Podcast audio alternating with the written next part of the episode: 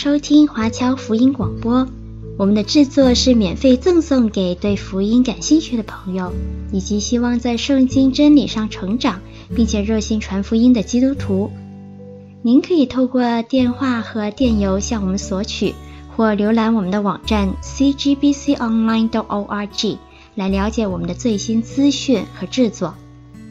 您也可以在 Apple Podcast、Google、Spotify 以及 SoundCloud 等各大 Podcast 平台的手机应用程式上搜索 CGBC Online 或加拿大华播来收听华播的制作。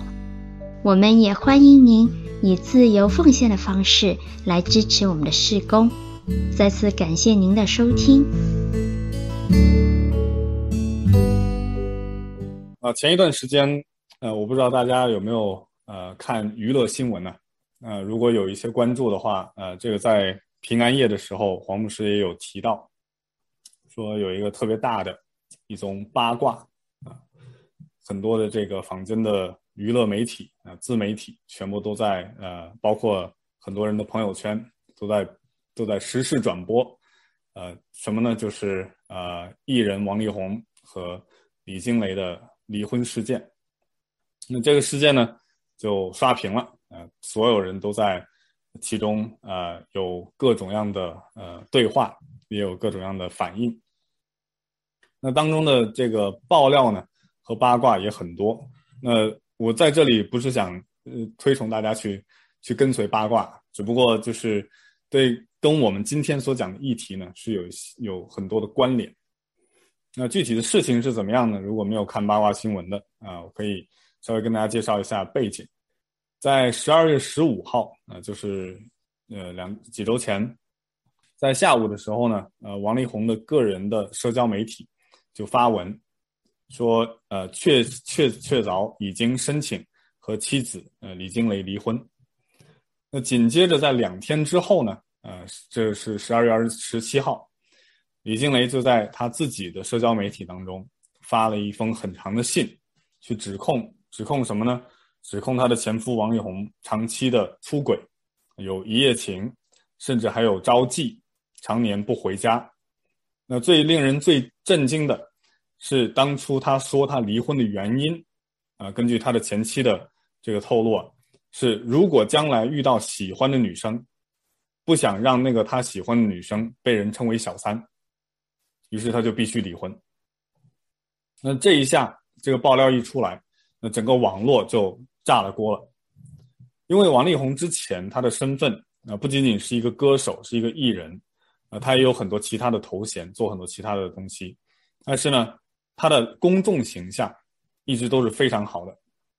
他的背景是个海归啊，从这个纽约回去的，那从小是在基督徒家庭长大，他父亲是脑科医生，他三个儿子都是高学历。呃，都是很优秀的。那他母亲也是呃高学历的。那他总是以一个好男人、好父亲，然后包括一个好丈夫的形象出现在公众的视野面前。那包括连他前妻对他的指控当中呢，都说他所拥有的这个人设啊、呃，这个设定、这个形象是优质的偶像的形象。那作为艺人，这样的一种形象已经是非常非常的优秀了，而且在演艺圈这么多年，二十年，没有很多过分的绯闻和不雅的事件，这也是很不容易的。但是后来，如果这些事情属实的话，那只能说明他的公关做得很好。而且这个事件让很多基督徒关注的，就是因为王力宏和他的前妻都是基督徒的身份，而且曾经呢。他也公开的去见证他的信仰，然后是呃他的他的祷告的生活是如何对他产生帮助的啊，包括他用祷告找到人生的方向，诸如此类的。那么可想而知，这样的一个消息出来，那整个人设就崩塌了，那整个的事件的随之发酵，然后也引来很多公众的评论。嗯、在这里各种立场或者观点都有啊。呃，我也没有呃想要去表达任何我自己的立场。那包括有很多基督徒，有很多的牧者也会去回应啊，因为他是一个属于基督徒的公众人物嘛。那我们看到他的所爆出来的这一切的事情，跟我们今天刚刚读过的经文是有密切的联系的。就是在生活当中，我们所过的是一个表演出来的一个人设，是一个设立出来的一个人设，还是我们实际上可以成为圣洁，不沾染污秽？在帖撒罗尼迦四章一到八节的经文当中，保罗就是要提醒信徒要过讨神喜悦的生活。而且，鉴于今天我们所生活的环境当中有越来越多的试探，有各种世俗的影响，以及网络文化的普及，我们很多人我们的信仰生活都在经历剧烈的冲击。那随着基督徒的名人啊、呃，或者是之前一些出名的基督徒，他们被曝光有生活道德作风上的问题，那我们不禁要问自己。我们如何在生活当中能够有一个表里如一的讨神喜悦的生活？那这就是我们今天的主题。首先，我们会分三个部分，在第一到二节，呃，保罗告诉我们是要过讨神喜悦的生活；在第三到六节，过讨神喜悦的生活就是遵行神的旨意；到七到八节。过讨神喜悦的生活，就是回应神的呼召，啊，这是主要的三个方面。保罗向信徒阐明，到底什么是讨神喜悦的生活。所以，讨取神的喜悦，遵行神的旨意，回应神的呼召。那在这里面呢，就提到了很关键的，就是神的旨意是什么。那在第三节也说，神的旨意是要我们成为圣洁。那圣洁包含什么意思呢？就是远避淫行，而只有这样，我们才能配得上神对我们的呼召。我们如果看前面的背景，我们就可以看到第第三章的最后，保罗在十一到十三节有一段为天上人家信徒的祷告。那至此为止，保罗对于帖撒罗尼迦信徒的感恩、为他们的代祷以及为自己施工的辩护，就在这里截止。那下面他要进入劝勉和教导的环节，所以前面的部分结束，现在转而进入到下一个环节。所以，我们从保罗的祷告词里面就可以知道他接下来要讲的一些内容，关于哪些方面。在三章的第十三节说，最后一部分的祷告说：“好使你们，当我们主耶稣同他圣徒来的时候，在我们父神面前心里坚固，成为圣洁，无可责备。”所以这里提到主耶稣同他圣徒再来的时候，那这就关系到之后我们要讲的，在从四章的十三节到五章的十一节，保罗会着重的去讲到主耶稣基督再来的事情。那么这边最后讲到心里坚固，成为圣洁，无可责备，指的就是接下来在这段经文当中四章的一到八节，保罗将如何为。贴层的信徒祈求，使他们明白神的旨意，就是让他们明成为圣洁。所以这就是呃要具体表明的。那么他怎么样去劝贴上人家的信徒呢？那这就是到了第一到二节的经文。这边说：“弟兄们，我还有话说，我们靠着主耶稣求你们，劝你们，你们既然受了我们的教训。”知道该怎样行可以讨神的喜悦，就要照你们现在所行的更加勉励。你们原晓得，我们凭主耶稣传给你们什么命令。所以从第一节开始，我们就可以看到有一个特别的地方，是他在这里用两个连贯的语气动词，去来阐述他要对帖上人家的信徒的劝勉。那两个语气动词是什么呢？是求你们。劝你们。那一般来讲，在保罗的书信当中，如果我们去观察的话，我们就可以看到，他如果想要让信徒有任何行为上的回应，他基本上只会用“劝”这个字，他不会太多的去着重的去强调。那么在这边是比较特殊的，他用了双重的这样的一个语气词，“求你们，劝你们”。那这我想就是要接下来突出他的。下面的这个劝诫是极其重要的，而且是极其紧迫的。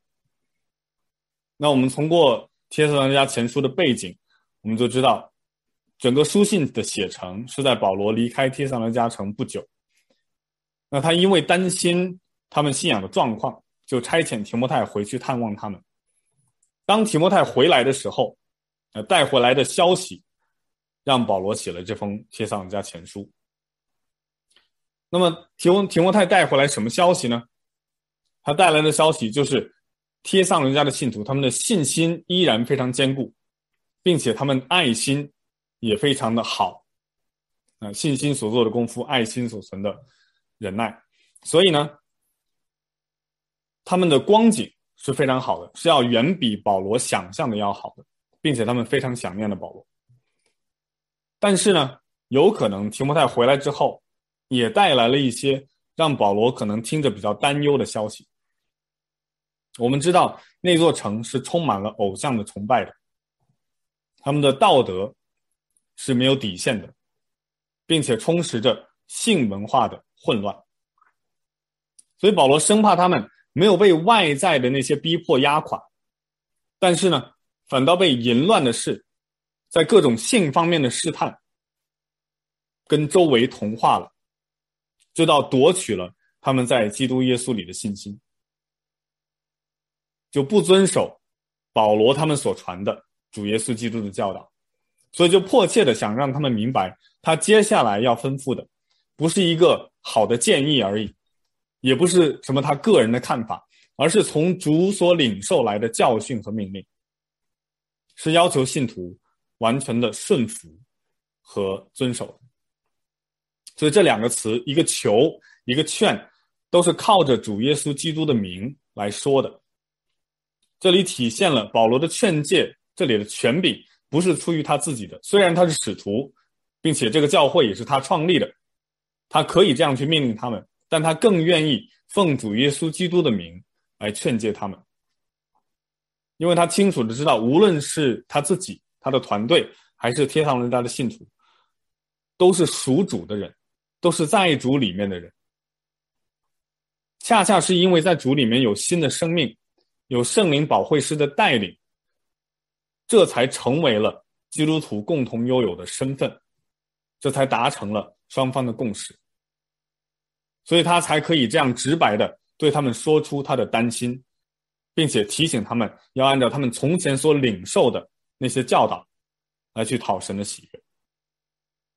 保罗是要对帖撒罗尼迦的信徒整个的群体来说话的，要对整个的教会来说话。让他们重新审视教会所处的位置，他们跟世界的关系，以及在行为上面是否有谨遵主的要教训。只有这样，作为整个教会的群体，才可以继续蒙神的悦纳，蒙神的喜悦。你想，如果是这样紧迫、这样重要的一个劝劝诫的话，那为什么要用“求”这么委婉的语气词呢？为什么不可以强硬一点呢？那我想有可能，保罗是不想让他们误会，他的这里的劝诫好像是指责他们做错了什么事情，就好像哥林多的教会那样，因为在那里保罗的口气就变了，那里就是命令的语气。在哥林多前书五章十一节，保罗在那里写说：“但如今我写信给你们说，若有称为弟兄是行淫乱的，或贪婪的，或拜偶像的，或辱骂的，或醉酒的，或勒索的，这样的人不可与他相交。”就是与他吃饭都不可。那那里的背景，就是他们完全的包容和接纳犯罪、自称为弟兄但是犯罪的人，所以在那里才用命令的方式。但在对贴上罗尼迦的教会，依然是劝勉的方式，想要鼓励他们在他们已经持守的、已经坚守的这些真道上面，继续的更加积极的去遵行。所以第一节这边最后说，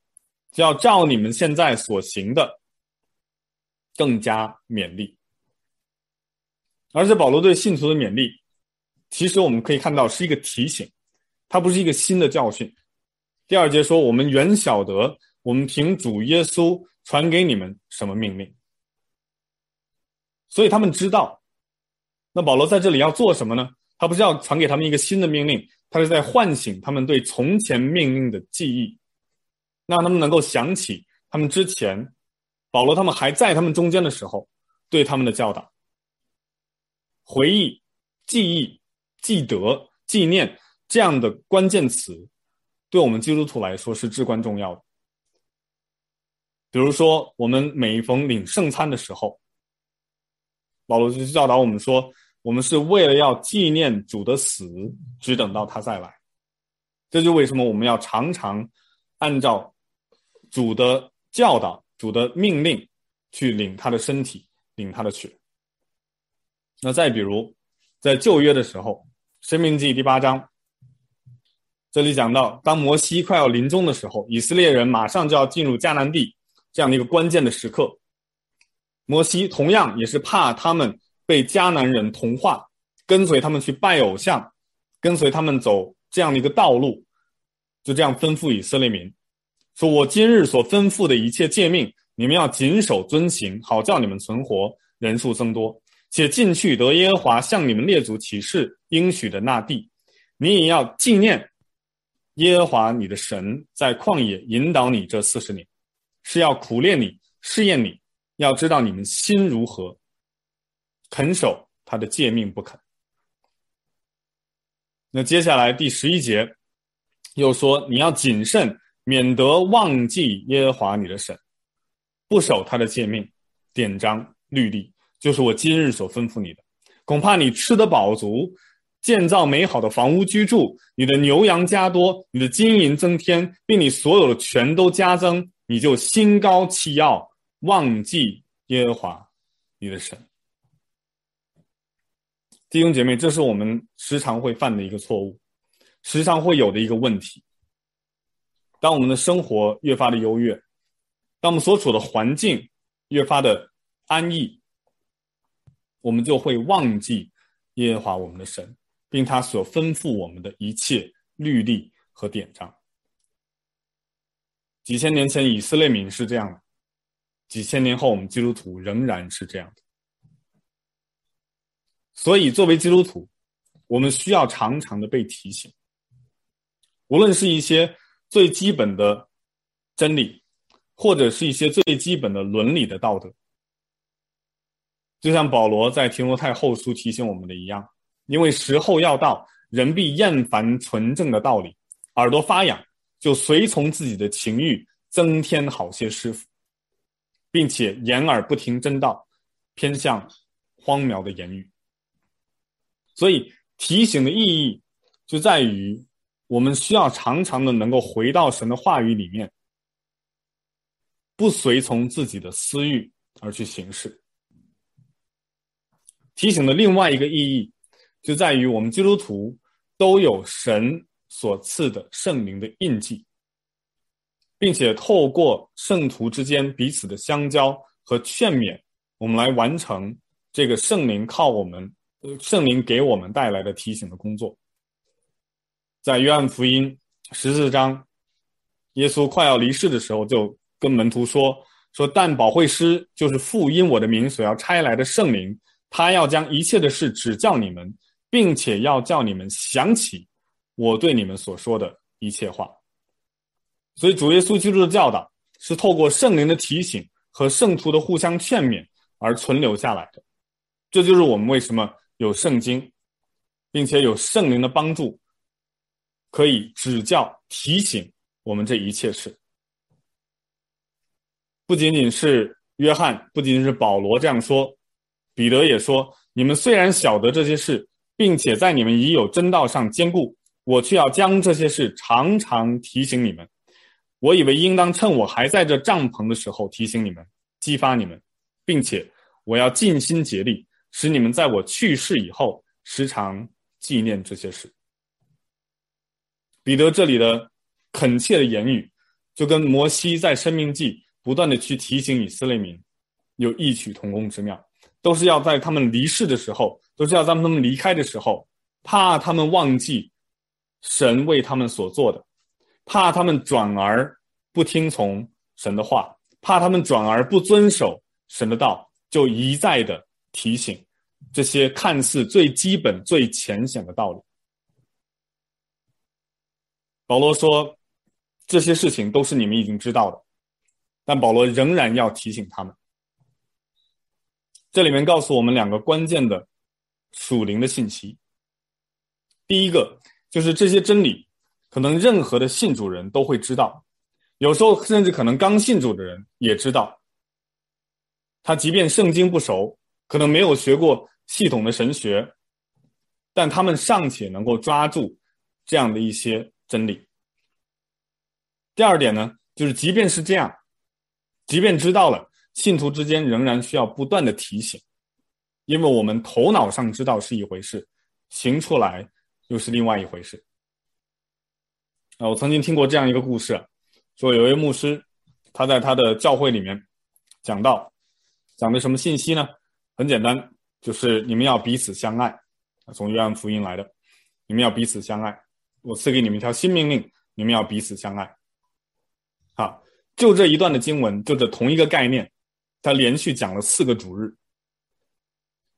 讲到会众都烦了。说牧师啊，你为什么还在讲这同样的一个东西？牧师不听，他就继续讲。到了下一个主日，还是你们要彼此相爱。然后当他讲到一半的时候，他就停下来了。那其实也不是讲到一半了，因为就那一就那一句话的信息，他也没有太多可以讲的。然后他就停下来了，他就看着他们，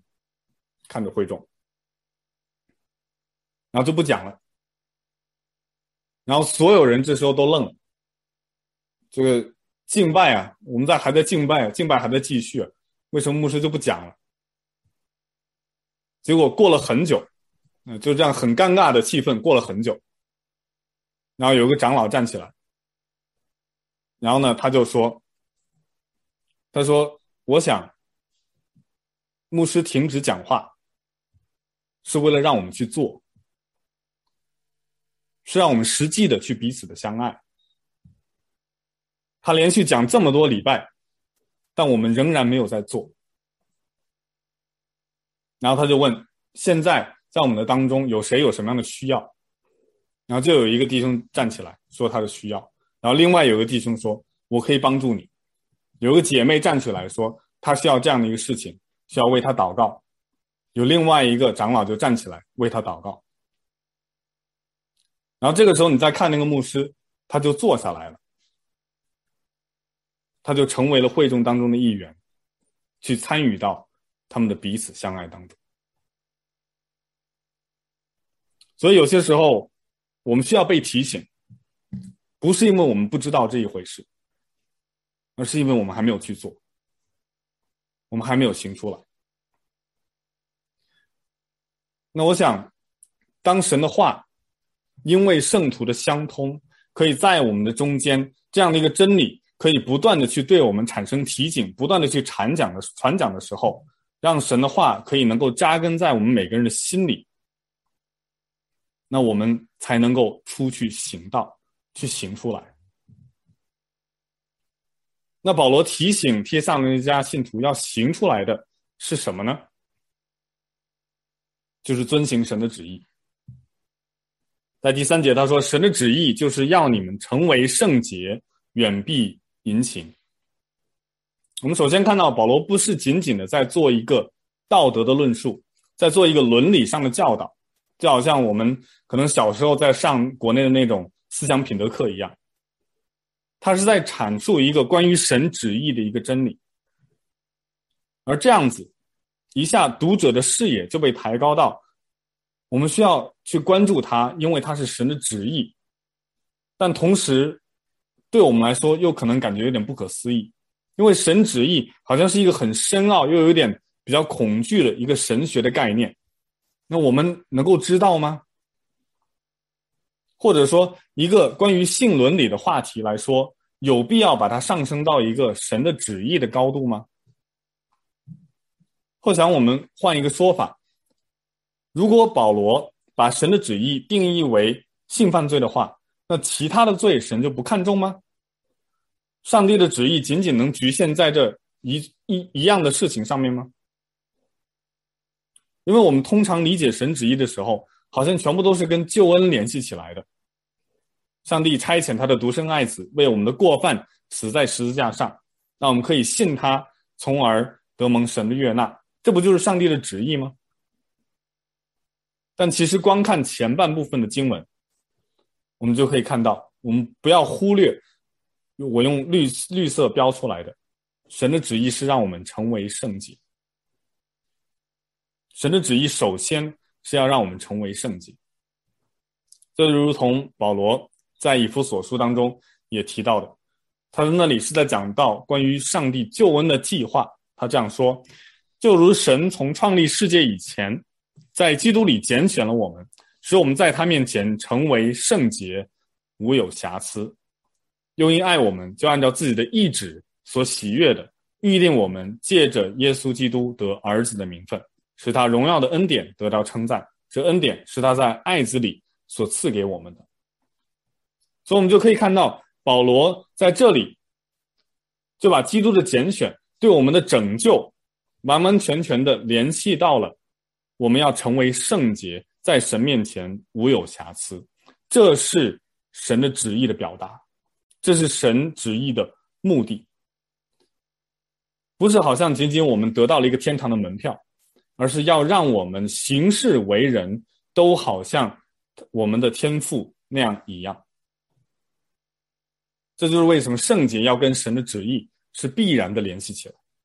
他在创世以前的预定、拣选，都是按照他旨意所成就的，而这成就的目的，就是为了让我们在他面前成为圣洁，无有瑕疵。而且把圣洁和神的旨意对等的，不单单只是保罗这样说，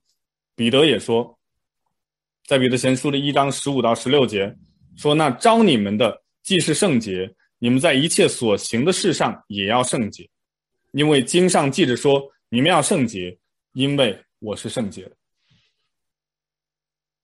彼得甚至把圣洁和上帝的身份和他的品格完完全全的联系起来。而这里，彼得是有原因的，因为在旧约利未记里面，这句话“你们要圣洁，因为我是圣洁的”就多次重复的诗出现。来晓諭摩西和以色列民，所以我们就可以明白，对于神来说，我们的圣洁，我们所活出来的样式，同样是对他旨意的延续，让我们的生命可以反映他圣洁的品格，就是回应他的旨意。那神的旨意具体包括哪些内容呢？前面有主动的部分，就是绿色字标出来的是成为圣洁，这是主动的部分。那接下来，保罗又具体的说明成为圣洁的反面是什么？那也就是被动的部分，就是后面红笔标出来的远避淫行。那这里值得注意的是，“圣洁”这个词原本就有分别出来的意思，在旧约常常提到的那个词汇，它实际的意思就是分别为圣。而分别呢，在旧约的经文里面，往往会有两个维度，一个方面是属灵的。属灵的方面，就是在祭祀当中，在向神献祭的时候，要把祭物预留出来归给神。而且在民数记，我们也可以看到，在祭祀当中，很多的祭祀是为了代替以色列头生的和立位人而分别出来归给神的。所以，以色列的头生的长子和立位人都是他们自己本身也是要分别出来归给神的。这就是分别为圣的第一个目的。第二个维度是行为上的，比如说不要沾染不洁的物，比如说不要触碰死人，这是行为上的圣洁的维度。而在这里，圣洁还有两个方向，一个方向是分别出来归谁，他朝哪里去；另外另外一个反方向就是从什么东西或者从什么东环境当中分别出来。这是圣洁的两个向度，所以分别出来归给谁呢？那一定是归给神。所以这是第一个向度。第二个方向，那从什么东西或者从什么环境当中要分别出来呢？这就是保罗告诉我们的，在这里要远避淫行，要从淫行当中分别出来。那我们就有必要去看一下保罗在这里所用的淫行到底是一个什么意思。首先，淫行这个词在新约整个新约当中出现了二十四次，而和它同字根的其他的词汇，啊，比如说娼妓、淫乱的人、行淫、放纵情欲等等，这些都是跟同差不多跟同一个字汇词汇是有关的，多达五十五次。那这个词原来的用法是用来是指，就是娼妓，就是妓女，或者呢，后来也有引申出来对婚姻的不忠，也经常呢用来代指拜偶像、对神不忠。在希腊罗马社会当中，行淫有两个含义，可能是我们跟我们现代的文化稍微有一点陌生的，但对于保罗和帖撒罗尼迦的教会来讲是特别熟悉的。第一层的含义就是当时的社会。整个性泛滥的现象非常严重，而这些都没有罗罗马的律法去禁止，而罗马律法勒令禁止的只有一种性行为，就是与别人的老婆发生性行为。那为什么只有这种性行为是违法的呢？因为在当时，女人被视为男人的私有财产，所以当一个男人与另外一个男人的老婆发生性行为，就被认为是抢夺了那人的私有财产，从而侵犯了他的权利。那有些人就会觉得保罗在这里一定是特指那样的一个淫行，要不然他在第六节也不会说不要在这世上越分欺负他的弟兄，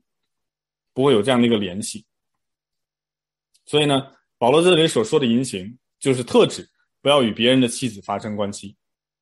但这样的一个解释有比较大的问题，一方面是保罗没有只停留在远避淫行这句话，下面还有更深入的去解释。他到底在说什么意思？这就是在第四节，要你们个人晓得怎样用圣洁尊贵守着自己的身体，不放纵私欲的邪情，像那不认识神的外邦人。保罗说，成为圣洁，远避淫情，该怎么做呢？他用这两个维度来去解释，又是正反的两面。首先，正面的是用圣洁尊贵守着自己的身体，反面的。就是不放纵私欲的邪情，像那不认识神的外邦人。那这就回到我们刚才的那个话题：如果跟别人的老婆发生关系，是连外邦人都禁止的，连罗马的法律都禁止的，那这里保罗就没有必要再加添一句“像那不认识神的外邦人”，一定是有一些事情，连当时外邦人都是做的，但基督徒是不可以，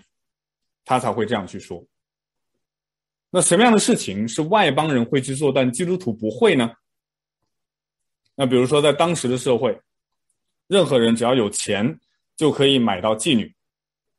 当做性发泄的工具。而且很多有钱人家里，他们还有奴隶，那往往女性的奴隶就会沦为家主的性工具。甚至呢，在当时的文化里面，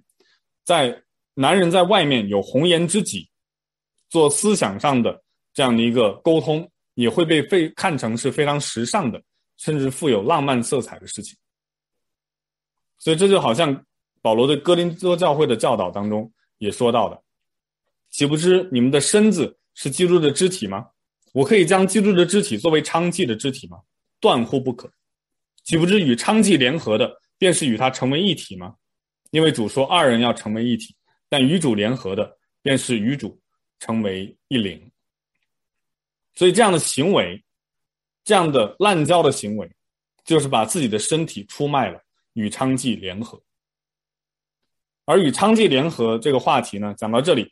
就必须要引出来淫行的第二个应用的场景，这个是我们可能不太熟悉的，就是偶像的崇拜。当时在帖撒罗尼迦的这样的一个城里面，有各种各样的偶像，在希腊的各个城邦都有啊。呃，帖撒罗尼迦有属于自己的。那帖撒罗尼迦呢，有这样的一个神，叫做众卡比洛斯神。那这里面是有男性和女性组合而成的一个神像。那在他们的敬拜仪式当中，就会有庙妓，就是在庙里面，呃，在祭祀场所里面的这些妓女，你可以给他们钱，当做是奉献，与他们发生性行为，然后作为敬拜的方式。然后最讽刺的是呢，这些妓女。被称为是那些偶像的祭司，所以我们可以看见保罗提到淫行的时候，他所包含的意思是多种多样的，因为当时是这样的一个环境，所以不是单单的讲婚外情，也包括偶像的崇拜，所以任何不符合神心意的性行为都属于淫行。那时过境迁，来到了两千年后的今天，我们随着科技的发展，淫行的概念也需要囊括更多的层次。那其中很显而易见的，就包括网络的色情，包括社交媒体所带来的色色情文化。在进入到二十一世纪不久，《纽约时代》杂志发表过一篇文章，就报道说，青少年他们现在的这样一个男女关系是如何相处的。整个经历过之前的世界的发展，现在的青少年呢，会感觉约会很烦。因为要牵扯施与受的平衡，我带女生出去吃饭，带她去看电影，我要花钱，那就不如直接上床来的实在。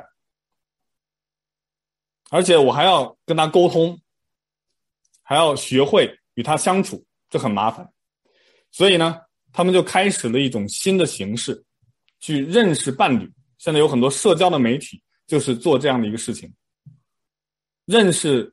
认识的不是伴侣，是直接上床的，所以不只不以发展关系为条件，只以发生关系为目的。那这种现象在今天被称之为勾搭文化。那在一开篇的时候，我提到的王力宏的事件当中，就有着勾搭文化的一个体现，这是一个例子。所以，我们不要以为今天科技发达了，大部分人都不会去拜偶像了。都没有宗教信仰了，其实还是有的。比如说，在我们加拿大，我们加拿大的偶像是什么？我们加拿大的信仰是什么？加拿大作为一个多元化的国家，它的主流文化就是包容 （inclusive, tolerance）。那这也成为了加拿大的主流的信仰。这就是人敬拜的偶像。今天我们所生活的加拿大。和第一世纪的帖撒罗尼迦有很多惊人的相似的地方。最近我不知道大家有没有在看新闻，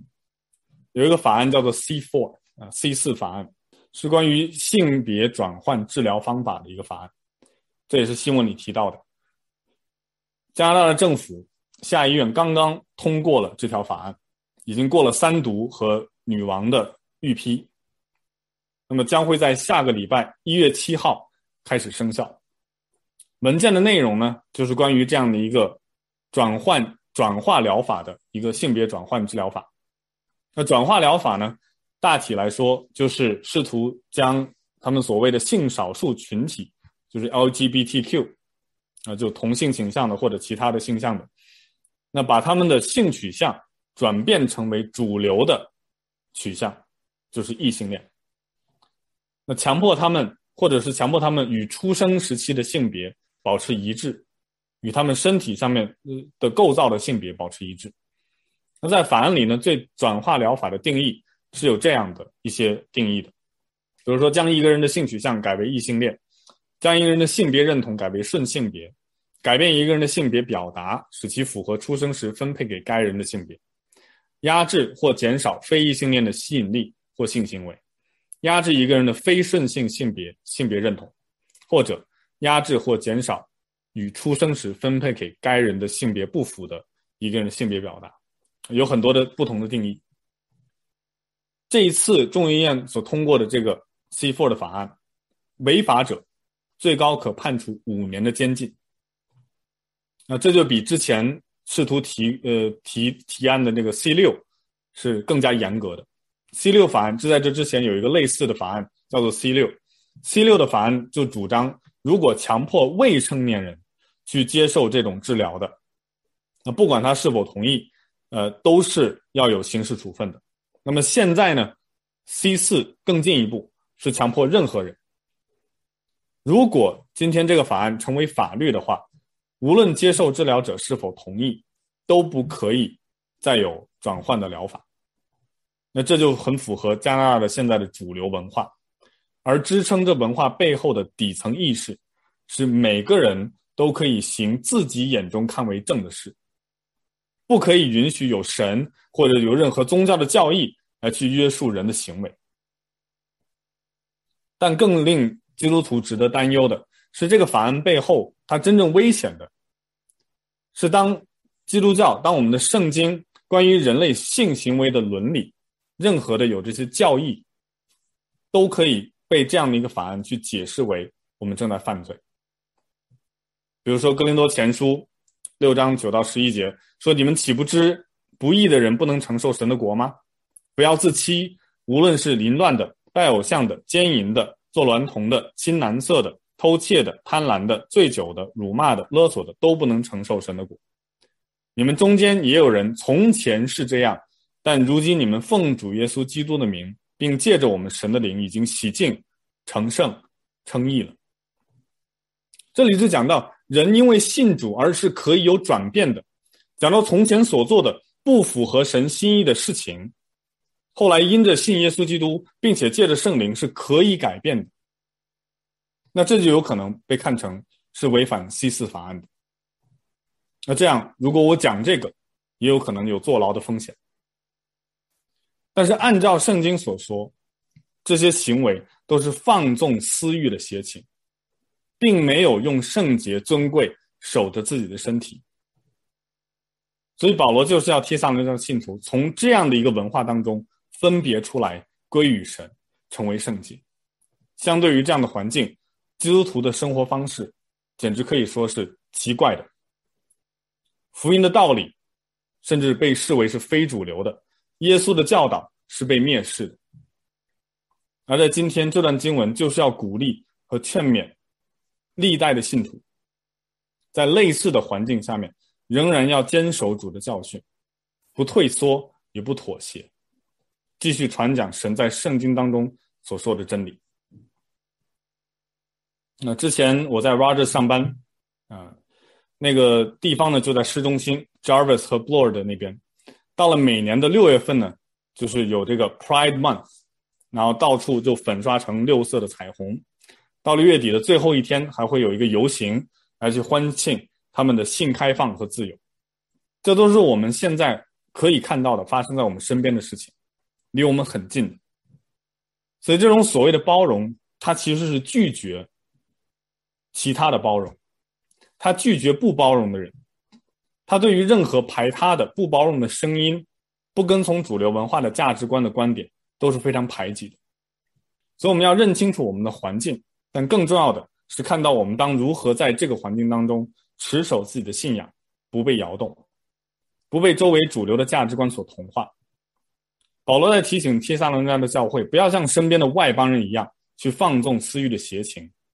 换成今天，就是提醒提醒我们福音堂的弟兄姐妹，我们不要效法加拿大那种开放的性伦理，这其实是放纵自己的邪情私欲。那接下来，保罗又强调。说不要一个人在这世上越愤，欺负他的弟兄，因为这一类的事主必报应。正如我预先对你们说过，又切切嘱咐你们的。那什么样的事让这些信徒会越愤，会欺负弟兄呢？那我们很难具体的去查证保罗在这里到底是特指哪件事情，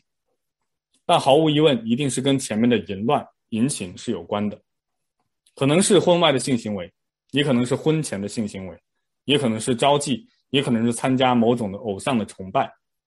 但无论如何，保罗看淫乱的行为是一种欺负弟兄、破坏团契和教会合一的行为，是不可以容忍的，必定会受到神公义的审判。所以说这一类的事，主必报应。但最重要的还是回到刚才的信息，就是基督徒要能够分别为圣，和周围不信主的人可以区分开来。对于贴神的信徒来说，这些都是保罗不厌其烦的一次又一次的提醒，并不是什么新鲜的教导。有时候我们可能也有疑问：那为什么这些老生常谈的道理要一遍又一遍的讲，一遍又一遍的说？为什么像读经、祷告这样的属灵操练要一遍又一遍的做？我们不能有什么新的花样吗？听多了，做多了，让人觉得厌烦，没有新鲜感。但很多的事情，如果要做好，往往就是要练好基本功。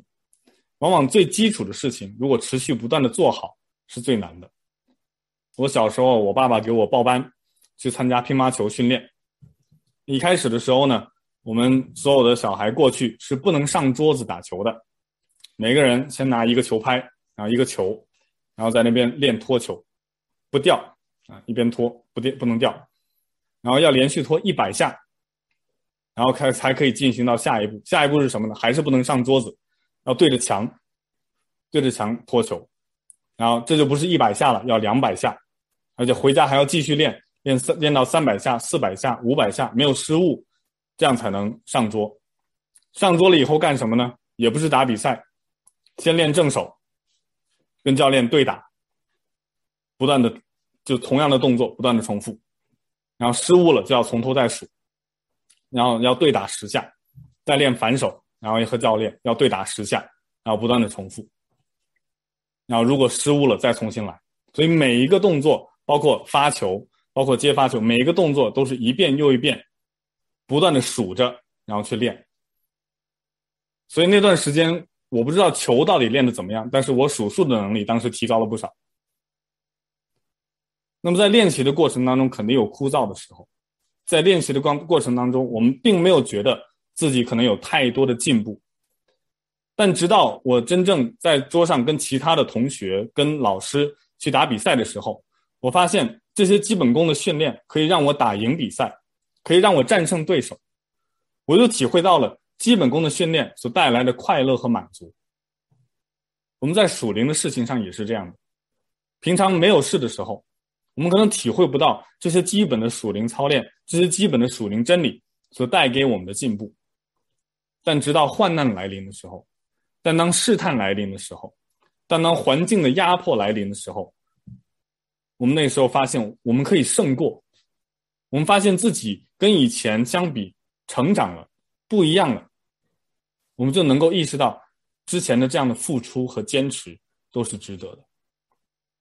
那如果不听从主的教导，不操练这些信仰的基本功，会怎么样呢？保罗在第七到八节说：“神召我们本不是要我们沾染污秽，乃是要我们成为圣洁。所以那弃绝的不是弃绝人，乃是弃绝那赐圣灵给你们的神。”在第七节，保罗又一次在重申第三节所说的真理，还是提醒神召我们的目的不是沾染污秽，而是成为圣洁。一次又一次的提醒，向贴城的信徒去明确他之前所说的，不是建议，不能被理解成为一个相对的一个想法。这里成为圣洁和第三节第三节的成为圣洁有一些不太一样，在第三节更多的是指成圣的那个过程。而在这里，第七节是指成圣的状态，也就是信徒要持守自己在圣洁的状态里面。如果在第之前的三到六节，保罗是在强调圣洁的分别性，那是一个横向的维度，我们要从什么东西分别出来，与周围不信神的外邦人分别出来。那么在第七到八节，保罗就是在强调圣洁的纵向维度，就是分别出来要干什么呢？分别出来是要我们归向神。前面三到六节是把我们从世界当中拽出来，而第七到八节保罗就是把我们再推向神。前面是拉的动作，后面是推的动作。因为我们的圣洁不是单纯的一种道德行为的准则，而是直接影响我们和上帝的关系。如果我们不持守使徒的教导，不遵从神的旨意，我们就愧对于神对我们的呼召，我们就会成为弃绝神的人。这里保罗还特别强调，那弃绝这些教导的人，不是在弃绝人，而是在弃绝神，并弃绝他所赐的圣灵。圣经学者莫里斯在他的注释里面就这样写道：这里所凸显的神的作为最特殊的一面，就是他赐下圣灵，也是神直至今日仍持续不断的工作。犯罪者所藐视的，不是一个在很久之前曾经赐下圣灵的神。而是一个至今仍然赐下圣灵的神，他们犯的是拒绝圣灵常住在他们里面的罪。这就好像波保罗在哥林多前书第六章所说的：“你们要逃避淫情，人所犯的无论什么罪都在身子以外，唯有行淫的是得罪自己的身子。岂不知你们的身子就是圣灵的殿吗？这圣灵是从神而来，住在你们里头的。”并且你们不是自己的人，因为你们是重价买来的，所以要在你们的身子上荣耀神。任何人在性方面的犯罪，就是在身体上的犯罪，在身体上的犯罪，就是拒绝圣灵，而拒绝圣灵的，就是拒绝神对我们恩典的呼召。如果不远避淫情，那就等于是在远避神。所以，我们不可以用自己的身体犯罪。我们要远避淫情，因为我们是重价买来的，所以要在我们身子上荣耀神。盼望今天的经文可以成为我们彼此的鼓励，让神的圣灵帮助我们，在今天这个弯曲悖谬的时代，在性泛滥的文化当中，让我们远避淫情，不沾染污秽。因为神的旨意是让我们成为圣洁，求他的灵帮助我们，能够诚实无伪活在神的旨意当中，保守我们能够坚守那些最基本的属灵真理，坚持那些最基本的属灵的操练，成为讨他喜悦的人，也让我们的教会成为讨他喜悦的教会。让我们一起祷告，主，我们是嘴唇不洁的。人住在嘴唇不洁的民当中。我们为我们的国家祈求，我们为我们周边的世界来代求。主要，你知道我们应当行使祭司的职分，我们应当保守自己在你的旨意里面可以成为圣洁，远避淫情。主求你指教我们所当走的路，让你的圣灵亲自来。在我们的当中动工，使我们行事为人配得上主你对我们的恩召，也让我们在为这个国家来去认罪、来去代求、来去披麻蒙灰的时候，